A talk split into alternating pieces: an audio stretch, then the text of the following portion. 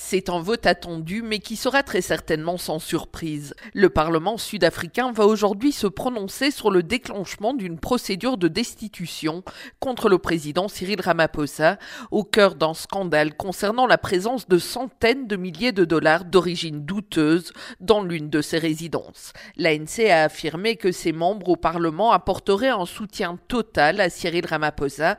L'analyste politique Assandan Goacheng estime que malgré ces divisions, interne, le parti fera bloc. Si l'ANC décide que Cyril Ramaphosa ne sera pas destitué de la présidence, il ne le sera pas. Nous avons vu comment l'ANC a pu se rallier derrière un président comme Jacob Zuma, pour lequel il y a eu au moins cinq tentatives de destitution et d'autres motions de défiance.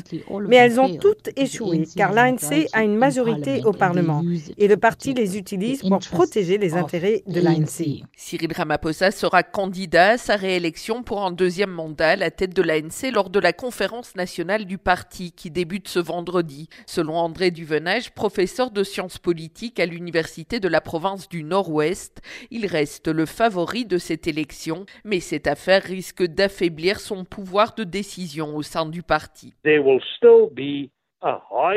Il s'agira toujours d'un parti extrêmement divisé. Des éléments tels que Jacob Zuma mobilisent derrière d'autres candidats qui sont hostiles à Ramaphosa. L'ANC est une organisation sur le déclin et il est très probable que, après 2024, ce sera une coalition qui dirigera l'Afrique du Sud. Alors qu'il part beaucoup comme un sauveur potentiel de l'ANC et du pays, depuis son élection en 2018, la cote de popularité de Cyril Ramaphosa a nettement baissé. À Johannesburg, Patricia Huon pour VOA Afrique.